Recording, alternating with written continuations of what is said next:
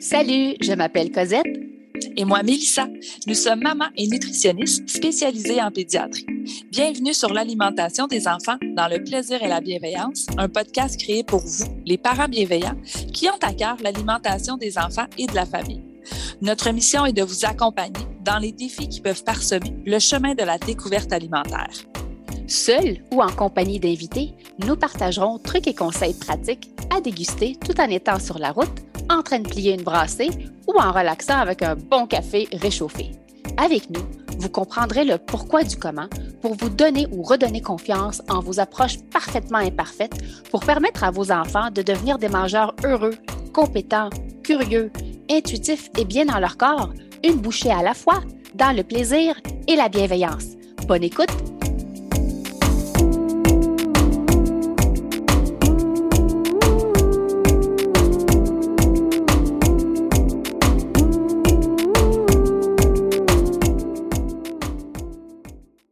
Salut les parents bienveillants et bienvenue au podcast L'alimentation des enfants dans le plaisir et la bienveillance. Salut Cosette!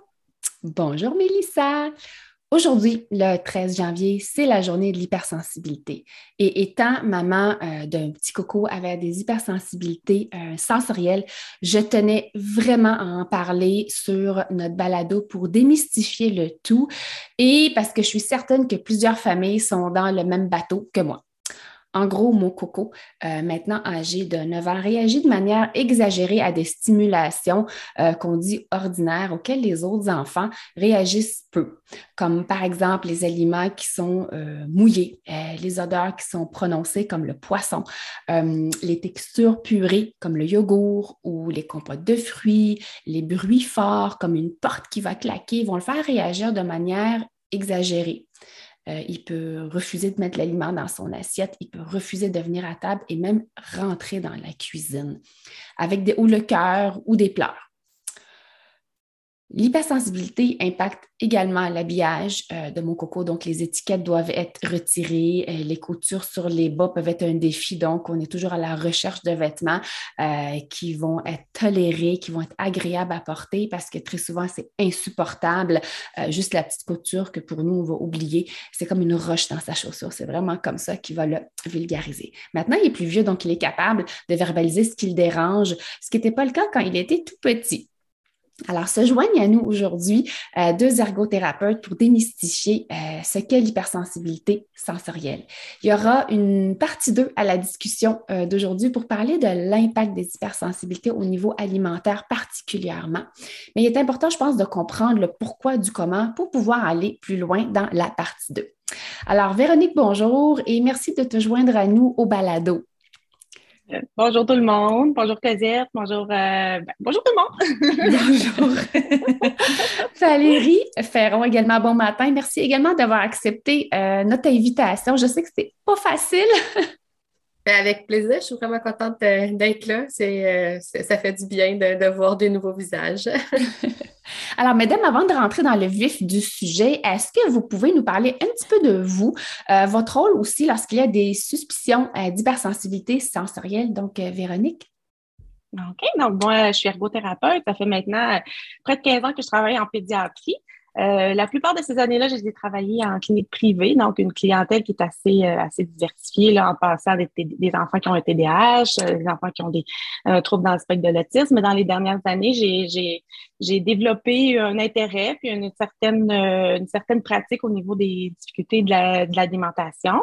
La, puis surtout, dans les, puis plus spécifiquement les deux dernières années avec les petits bébés, ceux qui ont beaucoup de difficultés à intégrer, là, commencer à manger une purée ou passer de la purée là, aux aliments plus solides. Donc, euh, c'est pas mal ça mon, mon, parcours dans les dernières années parce que c'est quand même un bon bout de temps que je travaille comme ergothérapeute. Oui, puis on échange beaucoup ensemble. oui. Valérie, oui, ben moi aussi, je suis ergothérapeute. J'ai fêté mes 10 ans là, à l'automne, donc euh, le temps passe très vite. Euh, j'ai les, mes, les sept premières années, j'étais un peu comme Véronique en clinique privée, donc euh, même chose, une clientèle très, très diversifiée, du zéro, un peu plus que 18 ans, même, même dans certaines situations. Euh, par la suite, ben, euh, côté personnel, j'ai pris une année sabbatique, puis au retour, j'ai décidé de modifier un petit peu mon parcours et je travaille présentement en communauté autochtone, principalement, euh, dans une école. Là, je suis en congé de maternité depuis septembre, mais c'est un peu mon parcours. Puis, avec la pandémie, ben, j'en ai profité pour tranquillement me familiariser plus avec les réseaux sociaux. C'était un objectif avant, puis là, avec le temps, euh, on a eu plus de temps à la maison. Donc, j'en ai profité pour, euh, pour rencontrer euh, du nouveau monde puis essayer de vulgariser le plus possible aux parents. Ça, c'est un besoin, la vulgarisation un peu de ce que vous faites et votre impact dans les activités quotidiennes des familles et des enfants en particulier. Alors, est-ce que vous pouvez nous expliquer ou nous vulgariser à votre façon, c'est quoi des hypersensibilités sensorielles? Oui, ben, ben, je vais commencer. Véronique, tu pourras enchaîner si, euh, quand tu sentiras le besoin. Euh, en fait, Cosette, moi, j'aime bien appeler ça des hyper-réactivités sensorielles. Euh, on utilise beaucoup hypersensibilité parce que c'est ce qu'on entend, c'est ce qui circule, c'est ce, le, terme que les parents sont habitués. Euh, par contre, c'est difficile de mesurer le niveau de sensibilité d'un enfant, dans le sens que moi, je ne sais pas de n'importe qui, en fait. Là. Moi, je ne sais pas à quel point tu es sensible. Tout ce que je peux voir, c'est la réaction que tu as par rapport à ces au sens, aux stimulations. Donc, hyper pour trop, réactivité pour réaction, puis sensorielle, ben, pour les stimulations au sens. Euh, stimulation au sens, on a euh, les cinq sens externes qu'on appelle, qu'on connaît tous euh, très bien, qu'on apprend à, l'école, qu'on apprend à nos enfants, la vue, l'odorat, le toucher, l'audition et le goût. Donc, ces cinq sens-là peuvent euh, créer des hyper-réactivités sensorielles. Euh, chaque euh, personne a son propre profil. Hein. Ce n'est pas nécessairement mauvais d'être hyper-réactif ou hypersensible. on va utiliser les deux mots aujourd'hui. ce n'est pas, pas une mauvaise chose. Tout le monde a son profil. La problématique, on va en parler plus tard, c'est quand ça devient problématique, justement, quand ça nuit au fonctionnement. Donc, on a ces cinq sens-là. Puis, on a trois autres sens qu'on n'entend pas souvent parler.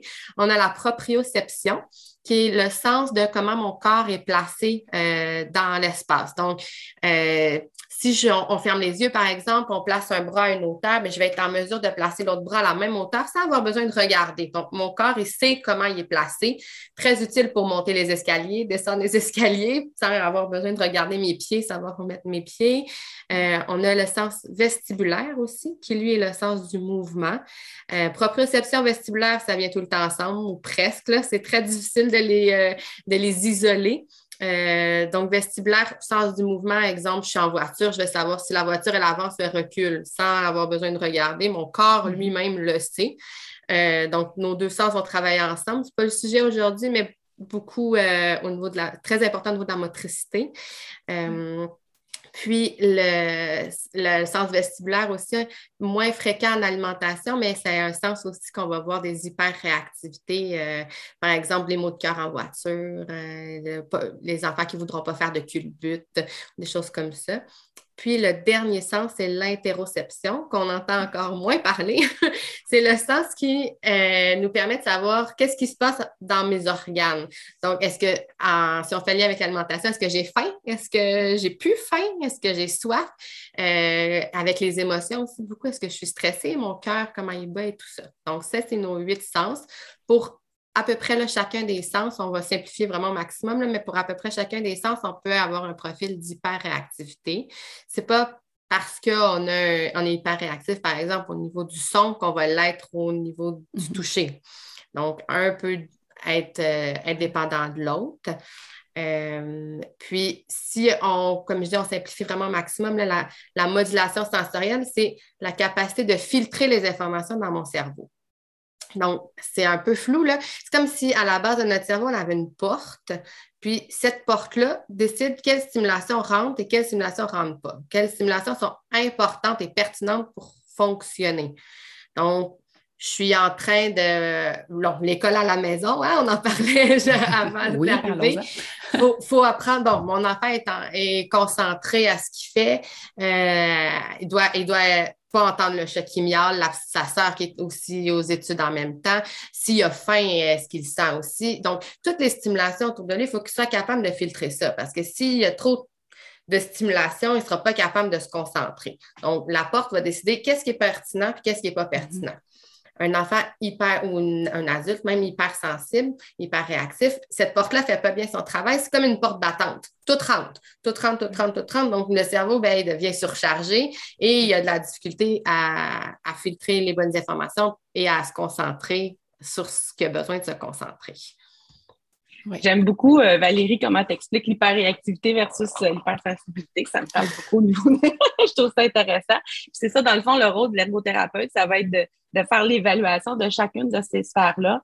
Puis après ça, de faire le lien, parce que quand on voit un enfant, on, discute beaucoup avec le parent pour comprendre euh, c'est quoi les difficultés que l'enfant vit au quotidien. Puis ces, ces difficultés-là peuvent être peuvent être euh, vécues autant euh, à la maison, euh, à l'école, dans les loisirs. Fait qu'on fait vraiment le tour de tout ce que l'enfant fait comme occupation, comme activité, et ben, on fait le lien entre ce qu'on évalue, les informations qu'on a retenues du parent, qu'on a obtenues du parent, puis on fait le lien entre le profil sensoriel, puis les difficultés que l'enfant vie, au quotidien. Je m'excuse, j'ai eu un message pendant que j'ai vu quelque chose qui a découlé, là, ça m'a fait perdre mon idée. Euh, mais c'est ça. Dans le fond, on, fait, on établit c'est quoi le profil sensoriel de l'enfant. Puis comme tu disais, Valérie, on peut être euh, hypersensible au niveau du toucher, mais pas l'être du tout au niveau de, du son ou au niveau euh, oral, par exemple. fait on, c'est, bien important de faire le tour de chacune des sphères, puis après ça, de faire le lien entre ce qu'on observe au niveau sensoriel, puis les difficultés de, l'enfant. Puis souvent, je trouve que juste en, expliquant aux parents puis aux intervenants autour des enfants, c'est quoi le profil puis pourquoi l'enfant réagit comme ça, déjà, on, a, on, pas, régler, mais je veux dire, on, on, traite déjà la moitié des problèmes dans le sens où juste le fait de changer le regard de l'adulte autour de l'enfant, changer les attentes qu'on peut avoir, puis de mieux comprendre pourquoi l'enfant répond d'une façon ou d'une autre, ben déjà ça, on, atténue de beaucoup euh, les difficultés que l'enfant peut avoir au quotidien. c'est, ça, c'est une partie de notre rôle. Puis c'est sûr, ensuite, on va essayer soit d'avoir des stratégies de désensibilisation pour aider à, à, ce que la porte fonctionne un petit peu mieux, puisse filtrer mieux les informations qui vont, euh, qui vont être gérées euh, au niveau du cerveau. Puis aussi des stratégies comme d'apaisement aussi dans les moments, dans les moments plus, plus difficiles de la journée, de la routine de l'enfant. Qu'est-ce qui déclenche une hypersensibilité? C'est causé par, par quoi? Qu'est-ce qui fait en sorte qu'un enfant va l'être, pas l'autre? Puis à quel âge on peut commencer à observer des signes qui peuvent peut-être euh, nous amener vers, vers cette, vers cette voie-là? C'est euh, la question euh, fatale. c'est difficile de dire euh, d'où ça vient. C'est souvent on va naître, on va naître comme ça. C'est un profil. Ça fait partie de notre bagage. Comme j'ai les cheveux bruns, les yeux bleus, ben je suis hypersensible. Ça vient dans le paquet, un peu comme le, le trouble d'attention par exemple.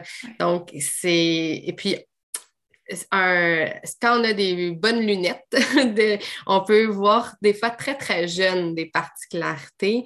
Euh, c'est un exemple chez les tout petits bébés, euh, les vont réagir beaucoup, beaucoup quand ils sont mouillés, par exemple, dans leur couche, ne vont pas être tolérants. Euh, toutes les stimulations vont les déranger, mais un bébé de cet âge-là, c'est super difficile de savoir qu'est-ce qui se passe. On en parlait avant, avant le podcast, je suis une nouvelle maman, puis il y a des poussées de croissance à tout bout de champ. Il y a des. c'est dur de savoir pourquoi notre bébé il pleure. il, y a, beaucoup de il y a beaucoup de variables aussi hein, chez les bébés. Euh, puis, tu sais, les petits bébés, souvent, ça va être quand on va les déposer pour faire le changement de couche. Il y a des bébés qui ne tolèrent pas bien ça. Ils vont beaucoup chigner à ces moments-là. Euh, puis, tu sais, on voit les petits enfants, les petits bébés baby, ceux qu'on a, les baby à besoins intenses. Bien, souvent, nous, avec notre lunette d'ergothérapeute, on peut voir, tu vraiment des, des fragilités au niveau des hyperactivités sensorielles, beaucoup de difficultés au niveau de l'apaisement de ces bébés-là. Donc, ça peut être très, très, ça peut être assez jeune, mais on peut pas vraiment dire à ces âges-là que c'est un trouble d'intégration sensorielle ou des difficultés euh, sensorielles. C'est plus avec l'évolution qu'on va voir. Puis souvent, en tout cas, c'est très, ça arrive souvent qu'on va voir, on voit l'enfant, puis le parent va beaucoup, un des parents va beaucoup se reconnaître chez l'enfant. Il y a définitivement un aspect génétique euh, là-dedans parce que le parent va dire Oh, là, je, me semble que j'étais comme ça. ma mère m'a dit que j'étais pareil comme lui. Ou c'est mon conjoint qui était comme ça. Fait qu'on le voit souvent aussi. Oui, puis c'est un excellent exemple que tu donnais, euh, Véronique. C'est quand tantôt on parlait de vos vestibulaires, là, ben, déposer le bébé, c'est vraiment le sens du mouvement dans l'espace. Mm. Donc, c'est là qu'il va réagir. Donc, quand on dit que ça dépend des sens, c'est vraiment ça. Puis quand on dit que ça évolue en, en vieillissant, Cosette, elle a donné très, plein, plein de bons exemples avec son garçon en début. Euh, euh, c'est vraiment ça qu'on va, qu'on va observer. c'est ça, c'est vraiment des, ce genre de manifestation-là. Nous, on a commencé à vraiment remarquer une différence parce que, tu sais, on le dit tout le temps, comparez-les pas, mais quand même, on compare, c'est mon deuxième. C'est vraiment euh, l'âge du main-bouche. Euh, à partir de l'âge de quatre mois, bon, là, on commence à, à offrir des jouettes, il faisait le main-bouche, mais c'était intolérable. C'était vraiment, on dirait, souffrant avoir un jouet de dentition dans la bouche. Il n'aimait pas ça. La suce, ça a été difficile. Je l'ai presque forcé à accepter la suce parce que les pleurs la nuit, à un moment, il fait trouver une solution. Je voulais pas qu'il mette les doigts dans la bouche parce que ce vrai des doigts, c'est plus difficile. Bref, fait que je voulais absolument quelque chose pour l'apaiser. Finalement, ça a été une doudou parce que c'était lui-même qui décidait, puis c'était une doudou particulière, là, c'était pas n'importe laquelle. Puis à un moment donné, elle a fini par accepter la suce, mais on a vu ces défis-là augmenter avec l'introduction des aliments. c'est là où ça a fait Oh mon Dieu, mais c'est quoi ça? Comment je vais faire pour nourrir mon enfant? Et tu sais, oui, oui, je suis nutritionniste, j'ai déjà travaillé avec des ergothérapeutes en clinique d'alimentation. Et là, je comprends quand le parent dit Mais il n'y a rien qui fonctionne. Je ne comprends pas mon bébé. Pourquoi? Tu veux, pas, on enlève notre chapeau de nutri, puis on est maman lorsqu'on a des enfants. Puis je pense aussi, euh, Valérie, tu, tu es ergo, mais on veut, tu tellement rentrer dans les chaussures du rôle de maman que parfois on dit Mais c'est vrai, je disais ça mais à, mes, patients, pourquoi j'y ai pas pensé? Mais je pense que ça se garde beaucoup. Je pense que c'est là où on voit beaucoup, beaucoup euh, avec l'introduction des aliments s'il y a quelque chose à ce niveau-là et euh, avec l'habillement à la garderie. C'est vraiment là où on a remarqué que c'était plus difficile habiller mon petit coco versus un autre. Alors, des repas, c'était la même chose. Ils sont beaucoup, avec les éducatrices, remarquaient des petites différences. Moi, j'avais juste le mien que je comparais au plus vieux. Et c'est là, je pense que ça sort et euh, on commence à se poser des questions. Oui. Alors, c'est souvent. Oui. Oh. Mais excuse-moi, c'est souvent à l'intégration en CPE parce qu'à la maison, on veut, veut pas, on s'adapte à nos cocos mm-hmm. aussi. Mm-hmm. Des fois, on va, on va mettons au niveau de l'aliment, pas de l'alimentation, mais de l'habillement, ben, on va trouver des petits trucs qui vont fonctionner, on prend plus de temps, on prépare les enfants.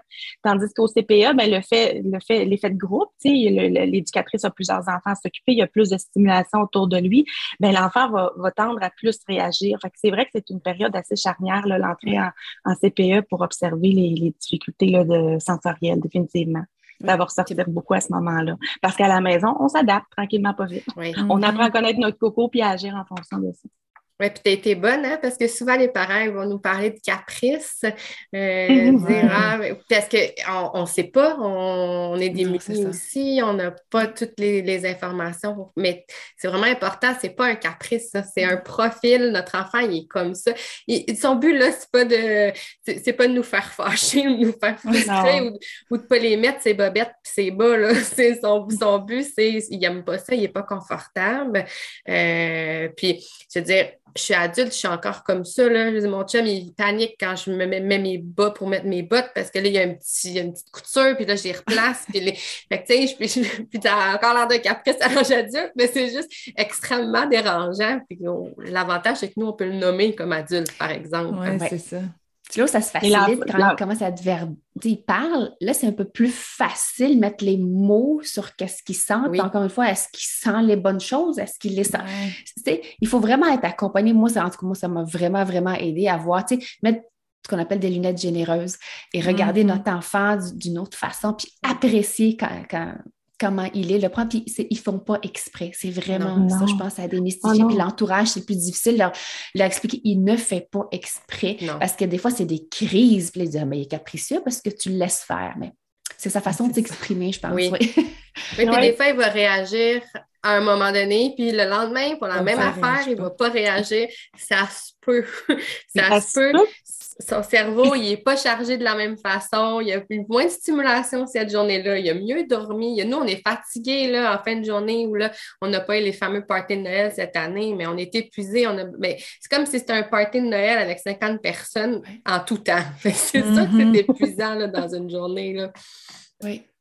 Oui, ça dépend de l'environnement, ça dépend si l'enfant est plus fatigué. Des fois, un enfant qui va être malade ou des fois, j'appelle ça la phase pré, euh, pré-maladie, là, on sent qu'il couvre quelque chose. Ben, toutes ces périodes-là, le stress, l'anxiété, s'il y a eu beaucoup de changements, ça, affecte aussi euh, euh, l'aspect sensoriel. Il faut regarder aussi beaucoup au niveau physique, la, la partie comme physiologique aussi pour voir s'il y a des choses qui, qui, peuvent expliquer les, les, fragilités plus grandes par moment. Oui. Puis, tenir compte aussi que son cerveau est immature encore. Oui. En vieillissant, moi, je le vois que c'est un petit peu mieux. Les, les, réactions sont moins grandes parce qu'il les voit venir. Je les vois venir aussi. Une question, je pense aussi de, de maturité du cerveau. Euh, oui, puis il y, a une autre chose aussi, tu sais, comme adulte, nous, on choisit nos... Moi, je choisis qu'est-ce que je cuisine. C'est moi qui achète mon linge. Mm-hmm. Euh, on est on apprend à se connaître. Euh, l'enfant, le repas, souvent, c'est imposé. Euh, les vêtements, c'est sûr qu'avec le temps, on arrive à trouver des trucs, mais de base, l'enfant a beaucoup moins de choix dans sa vie, ce qui fait que c'est plus dur de s'adapter. Fait qu'il y a la maturité, puis il y a le fait aussi que c'est ça, il y a moins de d'options. c'est pas lui qui décide de. Il faut qu'il aille à l'école. Moi, j'ai choisi un travail qui est en conséquence de, de comment je me sens, de ma personnalité, tout ça. L'enfant, il faut qu'il aille en CPE, il faut qu'il aille à l'école. On n'a pas le choix. C'est ça. C'est ça la vie. Ça vient que c'est pas évident. Là. Non. Puis, est-ce que vous pouvez nous nommer un petit peu euh, l'impact dans quelles activités euh, les hypersensibilités sensorielles impactent quoi dans le quotidien? Euh, des enfants autant, surtout des enfants, mais on va parler un petit peu des adultes, mais des enfants dans dans quelle activité quotidienne ça peut impacter? Où est-ce qu'on peut remarquer ce genre de Moi, j'ai parlé, bon, à l'heure de repas parce que je le vis, et l'habillage, mais ça va, je pense, dans d'autres activités également ça peut être dans les loisirs, ou même euh, bien fonctionner en CPE, parce qu'en CPE, il y a beaucoup des enfants, ils sont dans le jeu, ça crie, ça parle fort, on s'amuse, il y a de l'excitation. Des fois, les enfants vont tendance à avoir soit à, se retirer, à jouer, à s'isoler un petit peu du groupe, ou encore à faire des, moments de surcharge où euh, il n'est plus en euh, c'est trop pour lui, puis il va comme avoir une petite explosion. J'appelle ça le, la, ma théorie du verre qui se remplit au courant de la journée. C'est que chaque petite stimulation, euh, il y a une petite goutte d'eau qui tombe dans le verre, puis ça peut être juste des petites gouttes d'eau, mais le verre se remplit quand même. Puis à la fin de la journée ou à un moment donné dans la journée, il y a une goutte d'eau qui arrive, puis le verre déborde. Donc, des mm. fois, euh, il y a l'effet de surcharge, puis d'accumulation aussi. Ça peut être dans les jeux, euh, ça peut être au moment des pendant les transitions. Euh, souvent, c'est des moments plus désorganisés. Fait que ça aussi, ça peut avoir un grand impact à ce niveau-là. Oui, les transports, hein, on parlait les, les, mots de cœur, le sommeil. Véronique parlait, c'est ça peut être plus difficile pour ces enfants-là de s'apaiser. Donc, euh, pensons à essayer de s'endormir, c'est pas toujours évident. Euh, puis j'aime beaucoup, là, moi aussi, la, au niveau du verre d'eau. Puis si on peut l'imaginer, c'est comme si nos, les, les cocos hypersensibles, ben, il y avait un plus petit verre d'eau en plus. fait le verre d'eau se remplit, puis il, déborde plus rapidement. Euh, puis il y a plus de stimulation qui rentre. Donc, oh, aïe, aïe, ça vient. Je pense que la, réponse à ta question, Cosette, ce serait dans tout. ça peut avoir un impact pas mal dans, tout. C'est vrai qu'on va l'observer plus à l'habillage, à l'alimentation souvent, mais euh, Véronique l'expliquait bien dans les CPE, puis c'est souvent un, melting pot de, tout ça. De tout. Donc, si je comprends bien, on n'en guérit pas, mais on apprend à vivre avec. Oui, bien, Véronique parlait tantôt, il y a quand même des techniques de désensibilisation qui existent. Euh, donc, ça peut diminuer clairement avec l'âge, la maturité du cerveau, le fait que l'enfant apprend à parler, que les parents sont plus alerte aussi. Mettre, j'aime beaucoup ton mot de lunettes généreuses, là. mettre ces lunettes généreuses font Ah ben, ben oui, tu sais, c'est ça. Euh, le stress diminue au quotidien aussi, fait que l'enfant est moins l'anxiété. L'anxiété puis le sensoriel, on en rentre dans toute une boucle. Là. Euh, fait que non, on n'en guérit pas, mais c'est pas un, tu sais, je le dis au début, c'est pas un défaut, hein, être hypersensible, c'est un profil, puis ça amène plein de belles qualités aussi, mm. souvent plus attentif aux détails, c'est des enfants qui sont souvent très empathiques aussi envers les autres.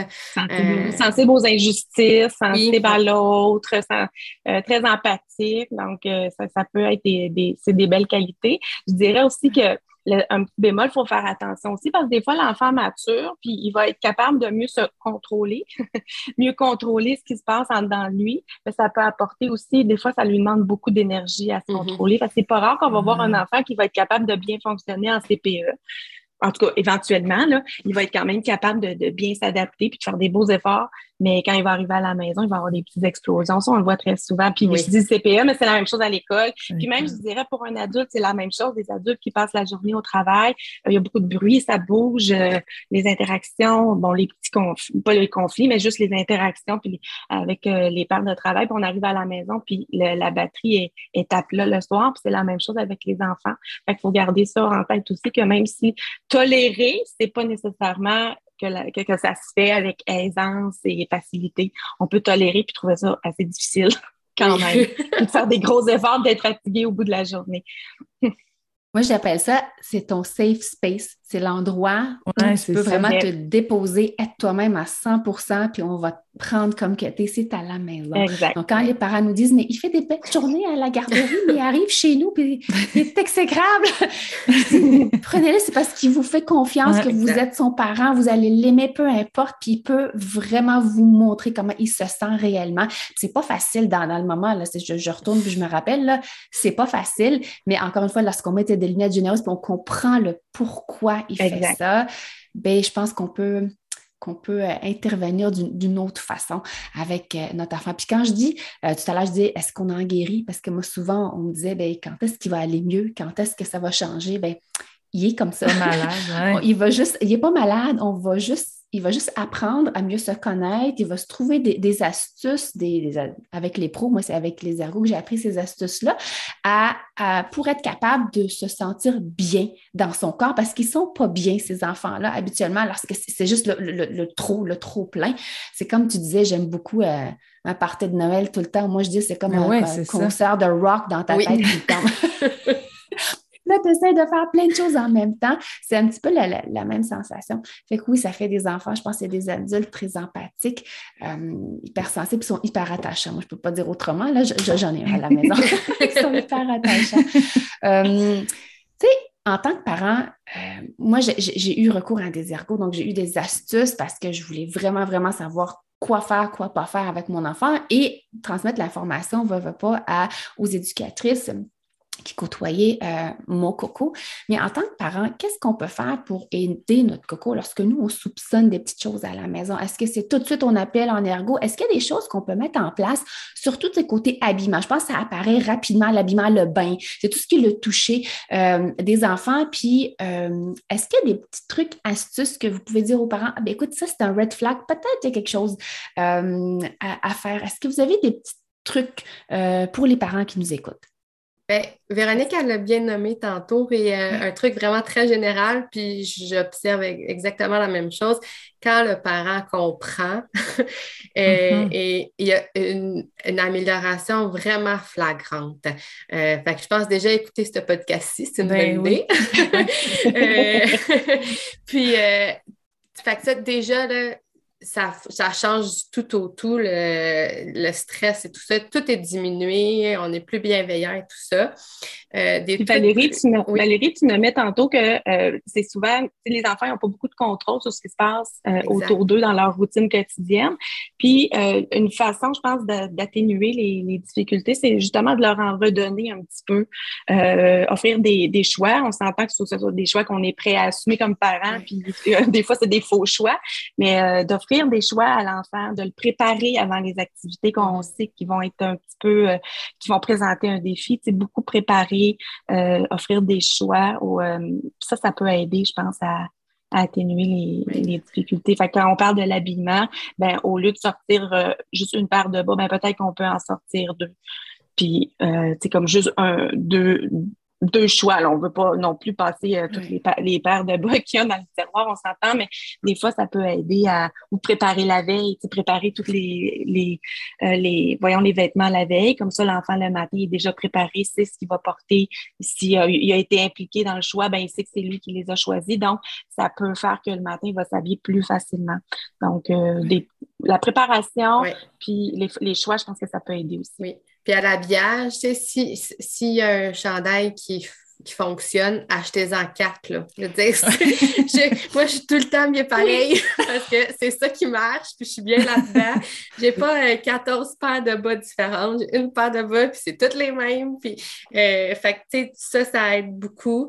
Euh, Cosette, tu disais couper les étiquettes, choisir euh, les vêtements aussi, que les, c'est adapté, il faut, faut s'adapter. Fait que voir qu'est-ce qui dérange, puis comment on peut l'adapter.